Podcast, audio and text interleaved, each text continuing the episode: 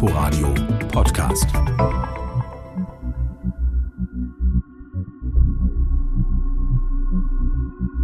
Das Coronavirus erreicht Deutschland. Die Wirtschaft geht in die Knie und dann muss alles ganz schnell gehen. Denn Selbstständige und kleine Unternehmen können teilweise ihre Rechnung nicht mehr bezahlen. Es geht um ihre Existenz. Es muss reagiert werden. Das Mittel der Wahl, die Corona-Soforthilfen. Insgesamt sind bis zu 50 Milliarden Euro für diese Direkthilfen im Topf. Verteilt werden sie über die Länder, um die Zuschüsse schnell und unbürokratisch auszahlen Binnen zu können. weniger Tage hat die Investitionsbank das Programm aus dem Boden gestampft. Und binnen weniger Tage sollen ab heute auch die Anträge beschieden werden. Die Seitdem Unternehmen ähm, ja, steht das bei der IBB, die das für uns durchführt, nicht mehr still. Es werden ständig neue Anträge auch gestellt. Von der Wirtschaft kommt überwiegend Zustimmung zu den massiven Hilfspaketen. Insgesamt sei das In Berlin sind heute Morgen wegen des Verdachts auf Betrug bei Corona-Soforthilfen mehrere Gebäude durchsucht worden. In allen Ländern fand vor Auszahlung der Corona-Soforthilfen eine Prüfung der Identität der Antragsteller statt. Außer in Berlin. Rund 1,3 Berlin muss Milliarden Euro- Corona-Soforthilfen an den Bund zurückzahlen. Davon geht die Bundesregierung aus, wie das ARD. Berlin soll als einziges Bundesland einen Großteil der Bundesmittel nahezu ohne Prüfung an die Antragsteller ausgezahlt haben. Insgesamt etwa 1,3 Milliarden Euro. Das hat anscheinend zu massiven Betrugsfällen geführt. Erst also die schnelle, unbürokratische Hilfe, dann der schnelle und massive Betrug.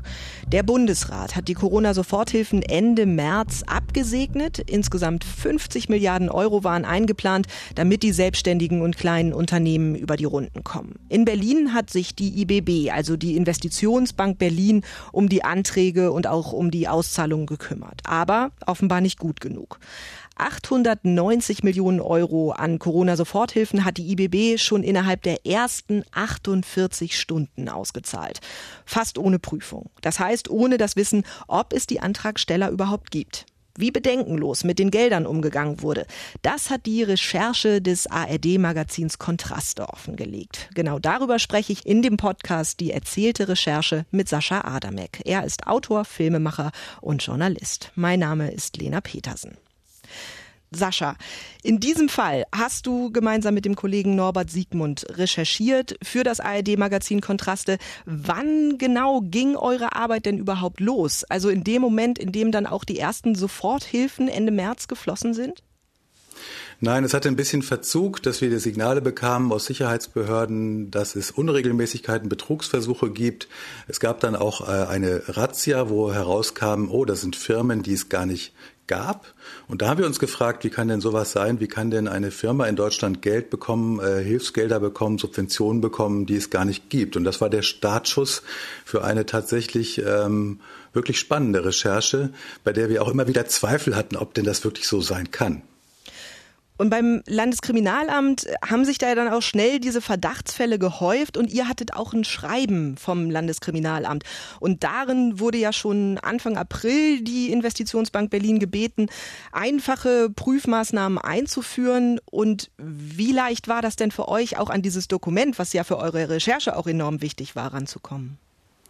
Ja, also von der, vom Rechercheaufwand her muss man sagen, dass wir zunächst mal ähm, das Signal hatten, dass in Berlin so gut wie gar nicht geprüft worden ist, was man ja auch daran sich plausibel machen kann, auch als einfacher Bürger oder Bürgerin, dass nämlich innerhalb von 48 Stunden so viel Geld äh, rausgeschossen wurde, das lässt sich gar nicht prüfen.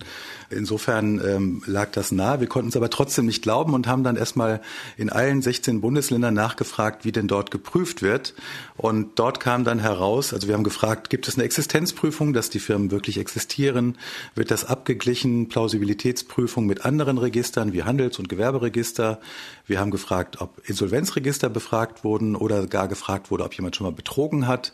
Und da kam tatsächlich für uns unglaublicherweise heraus, dass das überall gemacht wurde. Nur in Berlin gab es keine Identitätsprüfung.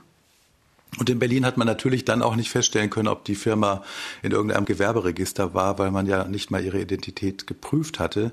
Äh, Das war erstmal die Grundlage. Dann haben wir erstmal geahnt, dass wir richtig liegen, haben dann durch Informanten Wind davon bekommen, dass es eben ein Papier gab, das bereits das Landeskriminalamt, und zwar die ähm, Bekämpfer von Wirtschaftskriminalität, bereits am 3. April, das heißt am fünften Tag der Auszahlung, gewarnt hatten.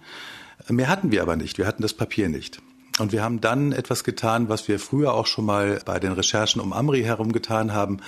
Wir haben der IBB, der Investitionsbank äh, Berlin geschrieben, dass wir Kenntnis haben von dem Schreiben und um Herausgabe gebeten. Das ist ein sehr ungewöhnlicher Rechercheweg, weil er eigentlich eine äh, Anfrage nach dem Informationsfreiheitsgesetz auch bedingt. Das heißt, wir haben ein Recht auf Dokumentenherausgabe. Andere ziehen sich da tagelang, wochenlang. Wir haben auch überlegt, ähm, wenn die es nicht herausgegeben hätten, dann hätten wir sofort den Weg über das Verwaltungsgericht angestrengt und hätten äh, geklagt auf sofortige Herausgabe. Und es ist dann aber gelungen. Am Nachmittag kam das geschwärzte Papier, in dem Namen und Daten geschwärzt waren, aber der Sachverhalt selbst mit einem für uns auch wirklich unglaublichen Inhalt dann auch in unseren Händen lag. Aber das heißt dann tatsächlich, ihr seid diesen Umweg gegangen. Ihr seid gar nicht an das Landeskriminalamt rangetreten, sondern direkt an äh, die Investitionsbank und die wiederum hat euch dieses Papier dann gegeben. Ja, weil die Investitionsbank war für uns äh, der handelnde Partner in diesem ganzen Spiel und äh, andere waren dann auch erstaunt, dass sie uns das herausgegeben haben. Aber die waren sehr klug und sehr offen auch, muss man sagen, äh, in der Kommunikation. Anfangs haben uns das herausgegeben und zu unserer Überraschung eben nicht nur das Schreiben des Landeskriminalamtes an sie selbst, sondern eben auch ähm, das Antwortschreiben, was sie dann ähm, ein wenig später an das Landeskriminalamt geschickt haben, woraus dann noch wieder neue Sachverhalte herauskamen, nämlich zum Beispiel auch ganz klar nochmal, was alles nicht geprüft worden war. Äh, insofern waren wir da hoch zufrieden. Ähm, später äh, war dann es dann leider nicht mehr so, dass man von ganz offener Kommunikation sprechen konnte. Wir hatten dann den Eindruck im Wechselspiel von IBB und der ja, aufsichtsführenden und politisch verantwortlichen Wirtschaftsverwaltung im Senat gab es dann so ein paar Sommersprossen in der Kommunikation, wo wir dann dachten, sind das jetzt Nebelkerzen, stimmen die Zahlen? Wir konnten uns da teilweise gar keinen Reim mehr drauf machen. Äh, aber in der Hauptsache, und das muss man einfach wissen, hier geht es um die ersten Tage der Auszahlungen. Da sind die meisten Anträge ähm, beschieden worden und eben 1,3 Milliarden nahezu ungeprüft rausgegangen. Das kann man auch nicht mehr wettmachen, indem man jetzt behauptet, wir haben aber auch welche abgelehnt. Da muss man nämlich fragen, wann war denn die Ablehnung? Du hast es eben angesprochen, ihr habt alle Bundesländer abgefragt und das heißt, es war für euch dann aber tatsächlich auch eine Überraschung, dass Berlin da als einziges Land so vorgeht und nahezu gar nicht geprüft wird. Das war für euch vorher auch nicht schon irgendwie ersichtlich. Nein, wir hatten immer den Verdacht bei einer Ansage so schnell und unbürokratisch, dass natürlich die Bundesländer jedes für sich entscheiden, wie schnell und wie unbürokratisch. Insofern war das unsere absolute Pflicht und Sorgfaltspflicht auch nachzugucken, ob Berlin da wirklich so die rote Laterne trägt oder ob nicht auch bei anderen Sachen schiefgelaufen sind. Wir wussten von Nordrhein-Westfalen, wo äh, man mit Hilfe von Fake-Seiten versucht hatte, die dortige Geldausreichung zu kopieren, so dass Leute sich mit ihren Kontodaten dort an einer falschen Adresse angemeldet haben. Das wurde in Nordrhein-Westfalen relativ schnell entdeckt. Man hat dann auch dort erstmal die Auszahlung gestoppt. Davon wussten wir, das gab es auch in anderen Bundesländern teilweise.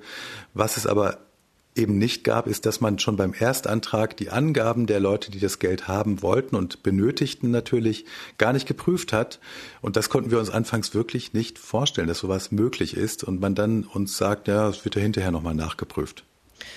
Und ihr habt auch diesen Vergleich aufgemacht dann auch nochmal mit Brandenburg, weil da ist man tatsächlich auch anders vorgegangen. Da ähm, haben die Mitarbeiter die Wochenenden durchgearbeitet und die wollten dann auch eine Kopie vom Perso, die wollten eine Kopie vom Gewerbeschein. Aus deiner Sicht, wenn man jetzt ähm, auch nochmal nach Berlin guckt, äh, worunter läuft das dann? Also ist das dann einfach ein Versäumnis? Ist das Fahrlässigkeit? Wie würdest du denn das Vorgehen jetzt so im Nachhinein auch einschätzen? Wir haben halt in Brandenburg auch dann nochmal eine Bestätigung gefunden, wo es hieß, ja, die haben ja tatsächlich wohl nicht geprüft, weil wir haben hier ähm, wütende Anrufe von Bürgerinnen und Bürgern, die sagen, wir haben nach Wochen das Geld noch nicht. Eine Autostunde von hier entfernt äh, ging es innerhalb von 24 Stunden. Was ist das für eine Schlamperei hier? Die waren extrem unter Druck, haben die Wochenenden durchgearbeitet, ähm, die Feiertage durchgearbeitet, haben händisch versucht zu tun, was sie können, um eben Sorge dafür zu tragen, dass Geld nicht in falsche Hände gerät. Und die waren natürlich relativ genervt davon, dass Berlin sich hier so als Musterschüler in Sachen Entbürokratisierung herausstellen wollte. Also meine persönliche Erklärung kann nur sein, dass Berlin natürlich auf der anderen Seite seit Jahren, und da sind wir Medien ja nicht ganz unbeteiligt, als äh, fast failed state dasteht, als Land, wo halt viele Dinge nicht so laufen, nicht rund laufen, nicht schnell laufen, Wartezeiten auf Bürgerämtern, endlose Bürokratie Und ich habe fast den Verdacht, das ist aber eine reine Spekulation, äh, wenn du mich fragst, dass man hier einfach mal schnell sein wollte und zeigen wollte, Berlin kann auch anders. Und das ist halt gründlich in die Hose gegangen. Ja, weil schnell ging es dann tatsächlich, aber eben nicht so, wie man sich das gewünscht hätte. Und inzwischen ermittelt ja auch die Staatsanwaltschaft. Martin Steltner, das ist der Sprecher der Staatsanwaltschaft Berlin, der hat sich bei Kontraste so geäußert. Das Geschäftsmodell, diese Corona-Soforthilfen, ich sage jetzt mal untechnisch abzuzocken, hat sich offensichtlich relativ schnell rumgesprochen, auch in der islamistischen Szene. Und es ist schon bemerkenswert, dass auch dort relativ schnell äh, dieses in Anführungsstrichen Geschäftsmodell verbreitet war. Also inzwischen wird ermittelt in etwa 900 Fällen und bei diesen konkreten Betrugsfällen, wie tief seid ihr da dann auch in die Recherche eingestiegen? Habt ihr da auch versucht, irgendwie ähm, einige Fälle zu rekonstruieren?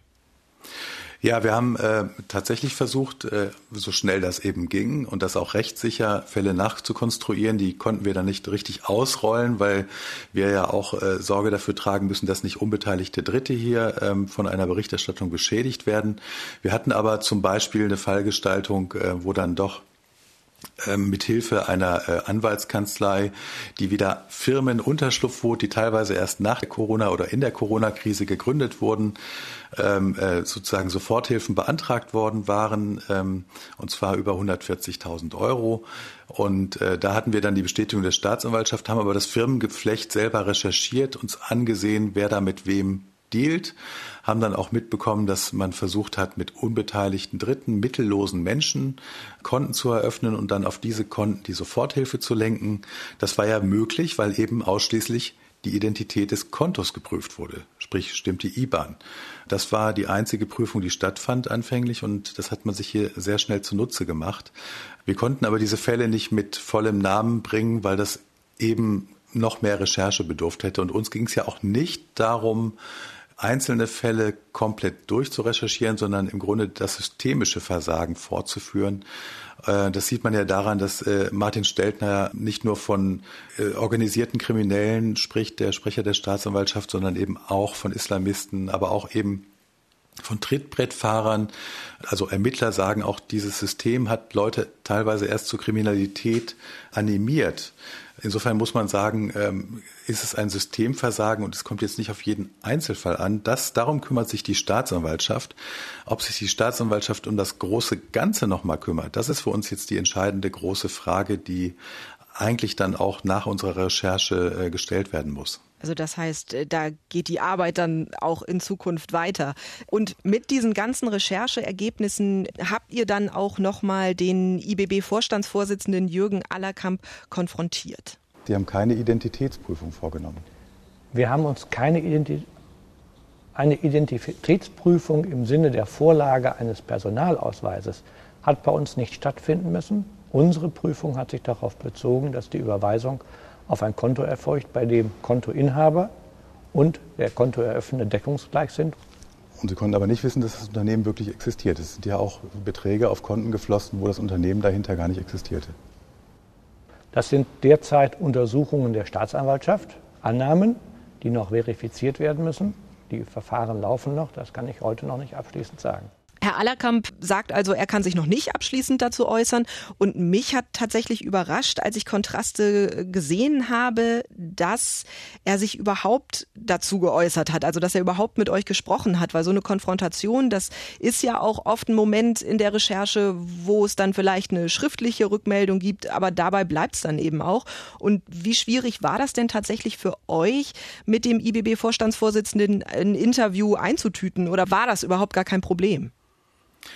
Also man muss das schon dem äh, IBB-Vorstandsvorsitzenden hoch anrechnen. Der hatte alle unsere kritischen Fragen auch vorab, äh, auch unsere Anfragen über Wochen und hat sich trotzdem gestellt.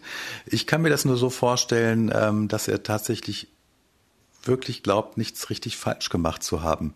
Ich kann eine kurze Episode vor Beginn des Interviews schildern. Da reichte er mir einen Umschlag in die Hand, was ich erstmal ein bisschen seltsam fand. Das könnte ich behalten, das könnte ich lesen. Das war eine Zuschrift, eine Postkarte einer Empfängerin, die sich dafür bedankt hat, dass quasi die EBB ihr Leben gerettet habe. Und diese Geste zeigte mir, dass er zunächst erstmal ganz klar machen wollte, Leute, wir haben hier wirklich Existenzen in Masse gerettet, was auch übrigens von uns niemand bestreiten würde. Das ist ja Fakt. Ist, der Unterschied liegt nur darin, dass, dass wir eben und nicht nur wir, sondern eben Sicherheitsbehörden, äh, mutmaßlich dann Staatsanwaltschaft und vor allem auch Rechnungsprüfer der Meinung sind, dass sowas nicht ungeprüft gehen kann. Zumal es ja in anderen Ländern dann auch geklappt hat, nach ein bisschen Verzögerung von zwei, drei Wochen dann das Geld auszureichen. Trotzdem rechne ich ihm das hoch an, dass er sich diesem langen Interview gestellt hat. Das ist in unserem Job nicht mehr selbstverständlich. Viele schicken dann nichtssagende Antworten schriftlich und ähm, das war's dann. Das ist dann auch sozusagen für unsere Zuschauerinnen und Zuschauer schade, weil sie sich kein eigenes Bild machen können. Also das heißt, auch wenn das wahrscheinlich ein von seiner Seite sehr sorgfältig vorbereitetes Gespräch war, ist das aus deiner Sicht aber trotzdem Mehrwert für euren Beitrag und für eure Berichterstattung? Ja, es ist schon deswegen ein Mehrwert, weil wir trotz vielfacher schriftlicher Anfragen erst im Interview und erst durch Herrn Allerkamp einen wesentlichen Sachverhalt äh, erfahren haben, nämlich dass das Prüfverfahren irgendwann geändert bzw. überhaupt eingesetzt wurde. Am Anfang, wie gesagt, wurde nur die IBAN geprüft. Er hat dann im Gespräch gesagt, ah nee, wir haben irgendwann angefangen, auch die Steuernummern beim zugehörigen Finanzamt abzufragen, also quasi einen Dritten zu fragen. Das nenne ich dann auch mal eine tatsächliche Prüfung. Ähm, wir haben allerdings äh, das wirklich erst im Interview erfahren extremer Mehrwert. Was wir leider nicht erfahren haben, bis heute nicht, trotz mehrfacher schriftlicher, mündlicher Anfrage, ab wann wurde das neue Prüfverfahren eingesetzt? Es kann ja erst nach der Warnung durch das LKA geschehen sein. Das heißt, es bleibt dabei, dass äh, der Großteil des Geldes über 1,3 Milliarden Euro quasi ungeprüft ausgereicht wurden. Und für die äh, möglicherweise rechtliche Beurteilung äh, dieser Unterlassung ist es ganz maßgeblich. Ab wann hat man denn reagiert auf die Warnung von LKA? Man hat es bis heute nicht beantwortet. Wir wissen nicht, ab wann man das Verfahren wirklich geändert hat. Ähm, und das ist die ganz maßgebliche Frage jetzt auch für die künftige Aufarbeitung dieses Falles. Aber allein die Tatsache, dass dann dieses Prüfverfahren geändert wurde, ist das denn aus deiner Sicht auch schon Zugeständnis, dass äh, man tatsächlich da selber auch Nachholbedarf dann irgendwann gesehen hat und Nachbesserungsbedarf? Ja, das, das sieht man ja an den Äußerungen auch jetzt. Äh, auch der Finanzsenator äh, Herr Kolatz hat äh, kürzlich gesagt, man wolle jetzt äh, mehr Prüfungen einführen, wenn es an die neuen Hilfen geht, die jetzt ähm, im Sommer kommen. An solchen Äußerungen sieht man ja, dass man ein Defizit einräumt. Was man nicht einräumt, ist ein Versagen, einen Fehler gemacht zu haben. Das finde ich persönlich schade. Man hätte ja auch sagen können, wir wollten schnell sein, wir wollten die Ersten sein, die helfen. Und uns ist dabei leider was durchgegangen. Aber so eine Art von Fehlerkultur gibt es dann halt doch nicht, wenn man glaubt, dass man alles richtig gemacht hat. Kommen wir nochmal zu eurem Tag der Produktion. Also wir beide mussten auch vor dieser Aufzeichnung jetzt noch ein paar technische Details klären und du bist momentan nicht in Berlin, du bist in der Ferne, deshalb galt es da irgendwie noch ein paar Dinge vorab auszuklamüsern und deshalb habe ich den äh, vielleicht großen Fehler begangen, am 25. Juni anzurufen und das ist genau der Tag, an dem Kontraste dann auch gelaufen ist. Und was ist denn an diesem Tag selber bei euch noch noch alles passiert? Habt ihr da vielleicht auch noch bis zum letzten Moment irgendwie Interviews geführt und recherchiert oder wie sah dieser letzte Tag bei euch aus? Ja, bei uns ist es ja so, dass äh, Kontraste längst nicht mehr nur ein Fernsehmedium ist, sondern Kontraste ist ein Online-Medium, wo wir morgens schon ausspielen auf RBB24 bei tagesschau.de wir äh, verbreiten Meldungen. Wir sind in der ARD in den ganzen Hörfunkkanälen präsent mit Sammelangeboten. Wir hatten dann eine Abendschau und dann ereilte uns plötzlich noch die Nachricht, dass sich die Tagesschau äh, nicht nur für eine 17 Uhr Ausgabe interessiert, sondern sie auch 20 Uhr gerne hätte, was für uns natürlich äh, eine enorme Freude bedeutet, wenn die Recherche auf diesem Weg nochmal eine eigene Würdigung erfährt. Allerdings heißt es dann auch, sich wirklich sputen. Der Beitrag ist noch nicht fertig. Tatsächlich sind die rechtlichen Abnahmen dann schon geschehen, äh, weil man braucht natürlich schon am Tag vor den großen Ausspielen äh, Gewissheit darüber, dass die Fakten stimmen, dass äh, die rechtliche Einordnung stimmt und dass unsere Justiziare da auch mitmachen. Das ist dann schon geschehen, aber es ist natürlich dann schon viel, wenn man ähm, so multitaskingmäßig sich alles angucken muss. Auch jedes Ausspiel der Kolleginnen und Kollegen vom Hörfunk, äh, äh, von den Online-Medien müssen wir gewissenhaft durchlesen, weil allein da einen kleinen Fehler zu machen, kann bedeuten, dass in der Öffentlichkeit äh, wir als Kontraste, als Marke beschädigt werden, weil es heißt, ah, die haben da schlampig recherchiert. Sowas darf einfach nicht passieren. Heißt nicht, dass wir in die Fehler machen, die räumen wir dann auch ein. Hier ist es alles gut gelaufen. Was mich auch noch interessiert, ihr habt ja, wenn ihr so eine Recherche angeht, mit zig Institutionen zu tun. Ihr habt viele, viele Gesprächspartner und passiert das dann auch, dass ihr zu viel Material habt und vielleicht wie viel zu viel ist das denn dann? Oder wird jeder Gesprächspartner, den ihr da irgendwie an Land gezogen habt, auch wirklich Teil der Ausstrahlung in irgendeiner Form? Äh, nein, nicht unbedingt. Die Garantie können wir leider nicht geben. Das ist auch manchmal menschlich schade, wenn sich Menschen mit uns tagelang befasst haben, mit unseren Recherchen, sich das angesehen haben und am Ende wir sagen, äh, entweder haben wir es falsifiziert, das muss man auch dazu sagen, dass unser Job auch äh, zum Großteil darin besteht, Dinge zu falsifizieren, also zu schauen, dass sie eben nicht stimmen. Hier war es zum Beispiel so, wir hatten anfänglich ähm, die Annahme, dass an diesen Verfahren gar nichts geändert worden sei, auch nach den Warnungen des LKA nicht. Wenn das der Fall gewesen wäre, ähm, läge hier Untreue vor, auch durch die Beteiligten im politischen Raum und äh, der IBB, weil sie dann trotz Warnungen weiter Geld rausgeschmissen hätten.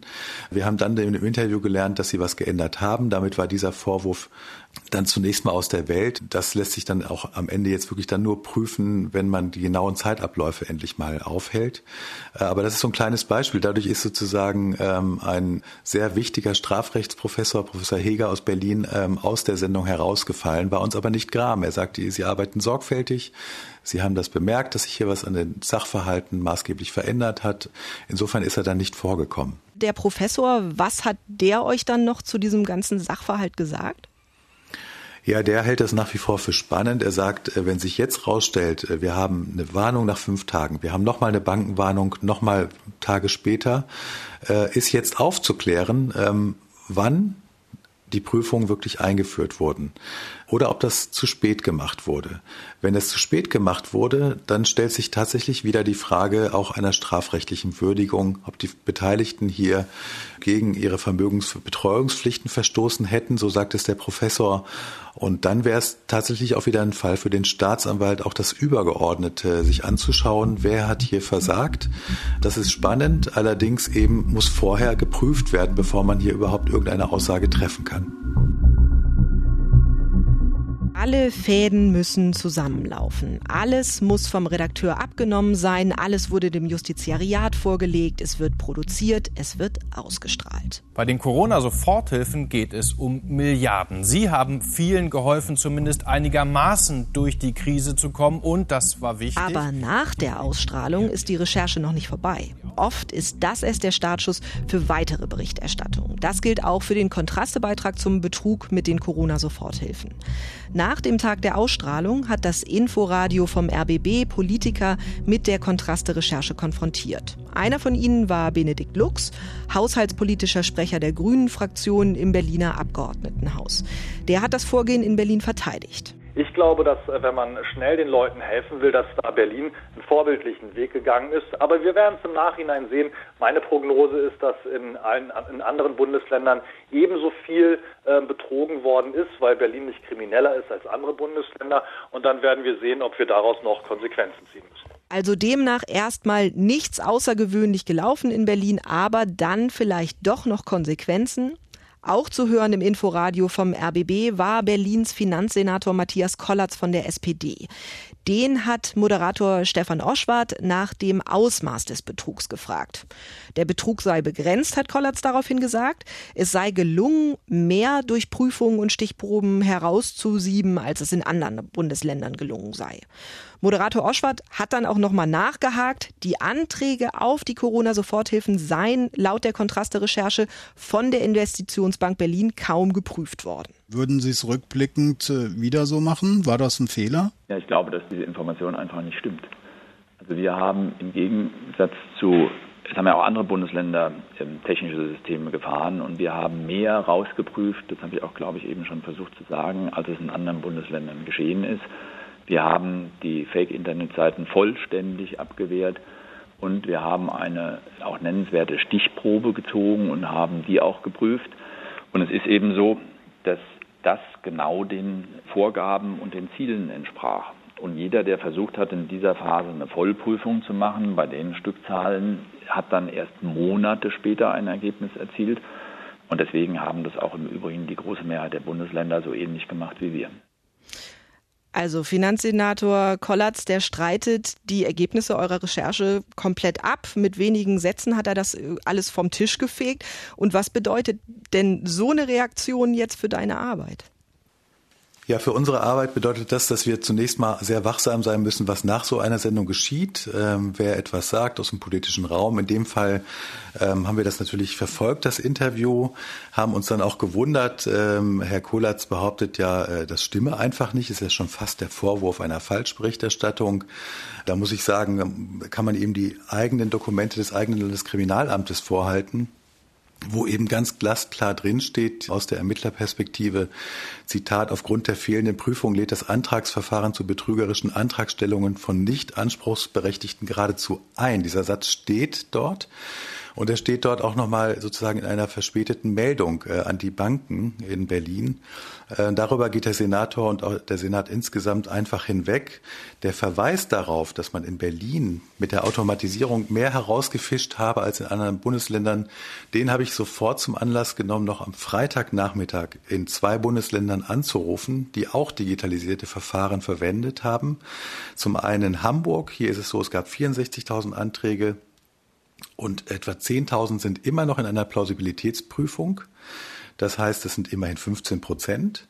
In Bayern sind von 481.000 Anträgen 100.000 bereits abgelehnt. Das heißt, die wurden nicht nur rausgefischt, wie man in Berlin sagt, rausfischen.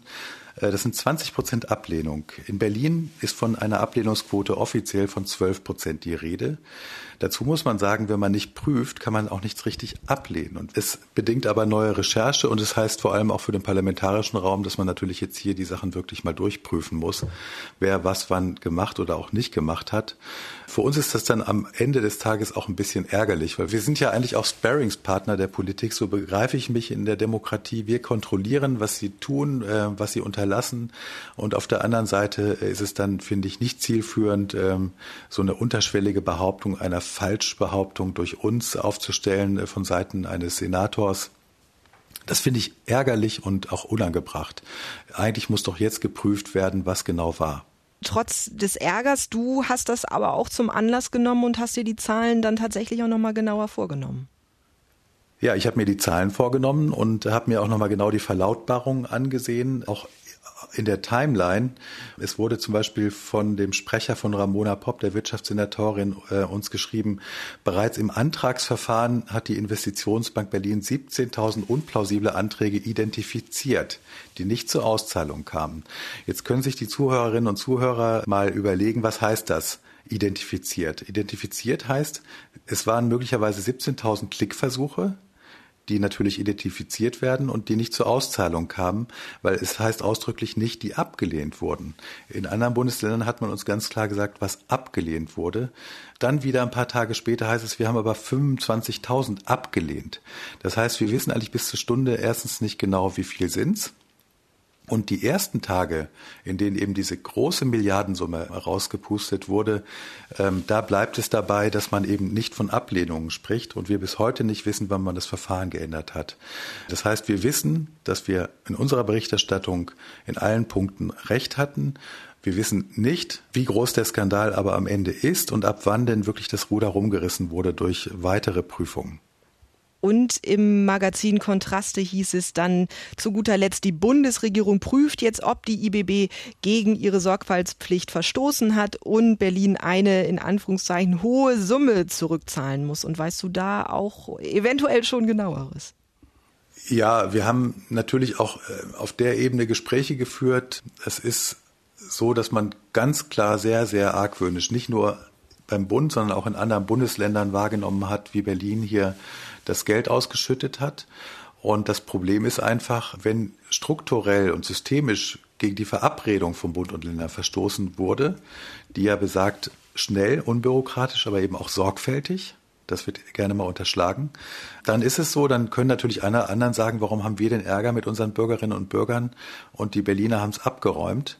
Dann kann es tatsächlich sein, dass vieles oder alles zurückgefordert wird. Man muss ja sagen, in Berlin wurden 1,8 8 Milliarden annähernd ausgereicht. Davon nur 250 Millionen aus Landesmitteln. Ansonsten hat Berlin ganz schön mit dem Geld anderer hier hantiert. Und die werden selbstverständlich jetzt äh, nicht nur prüfen, sondern sie werden auch Geld zurückfordern, weil die Verstöße gegen die Sorgfaltspflichten, die wurden sehr klar auch schon äh, auf Bundesebene ausgemacht. Und was bedeutet das für deine Arbeit? Wie geht jetzt diese Recherche für dich und für euch weiter? Ja, wir überlegen jetzt, äh, weil wir natürlich bei Kontraste auch ähm, längere Formate äh, bedienen. Ähm, das ist jetzt noch keine Programmankündigung, aber wir überlegen, was Längeres äh, zu machen, und zwar Follow the Money. Wir versuchen dem verlorenen Geld nachzugehen. Wie kann es zurückgeholt werden? Geht es überhaupt? Wann hat das funktioniert? Weil natürlich für uns immer eine Geschichte erst dann auserzählt ist, wenn nicht nur das Problem beseitigt, sondern auch die Folgen beseitigt sind. Davon kann man hier noch lange nicht sprechen. Und äh, natürlich hoffen wir, dass man im politischen Raum durchsetzt, dass alle Anträge mal geprüft werden, um wirklich dann auch Gewissheit zu haben, wie viel Geld da jetzt in falsche Kanäle verschwunden ist und wie viel Geld eben auch an die Menschen, die es verdient haben. Das muss man sich ja auch überlegen dabei, äh, dass die überwiegende äh, Mehrheit der Menschen das dringend brauchte und es natürlich in so einem System immer dann am Ende des Tages zulasten der ganz Kleinen geht, wenn andere Leute sich äh, kriminell verhalten. Und wie viel Geld dann auch letztlich der Steuerzahler wieder aus kriminellen Händen zurückgeholt werden kann, das ist ja auch unser aller Geld, das wir gezahlt haben.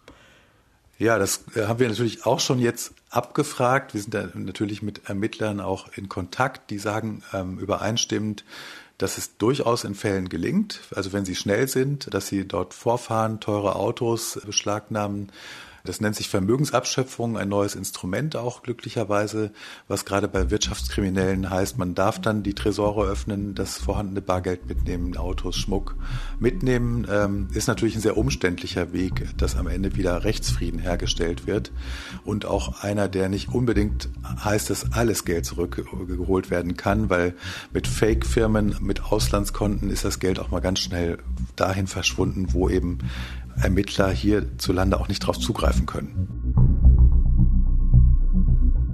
Danke an Sascha Adamek, Journalist beim RBB, unter anderem für das Politmagazin Kontraste. Die Recherche zu den Betrugsfällen bei Corona-Soforthilfen finden Sie, findet ihr unter rbb-online.de slash Kontraste. Unseren Podcast, die erzählte Recherche, finden Sie, findet ihr in der ARD Audiothek, bei iTunes, bei Spotify und bei allen anderen gängigen Podcatchern. Sollten Sie, solltest du Wünsche haben oder Anmerkungen oder Kritik, dann einfach eine Mail schreiben an recherche.inforadio.de. Ich bin Lena Petersen und sage Danke fürs Zuhören. Die nächste Ausgabe unseres Podcasts gibt's wieder in zwei Wochen. Inforadio Podcast.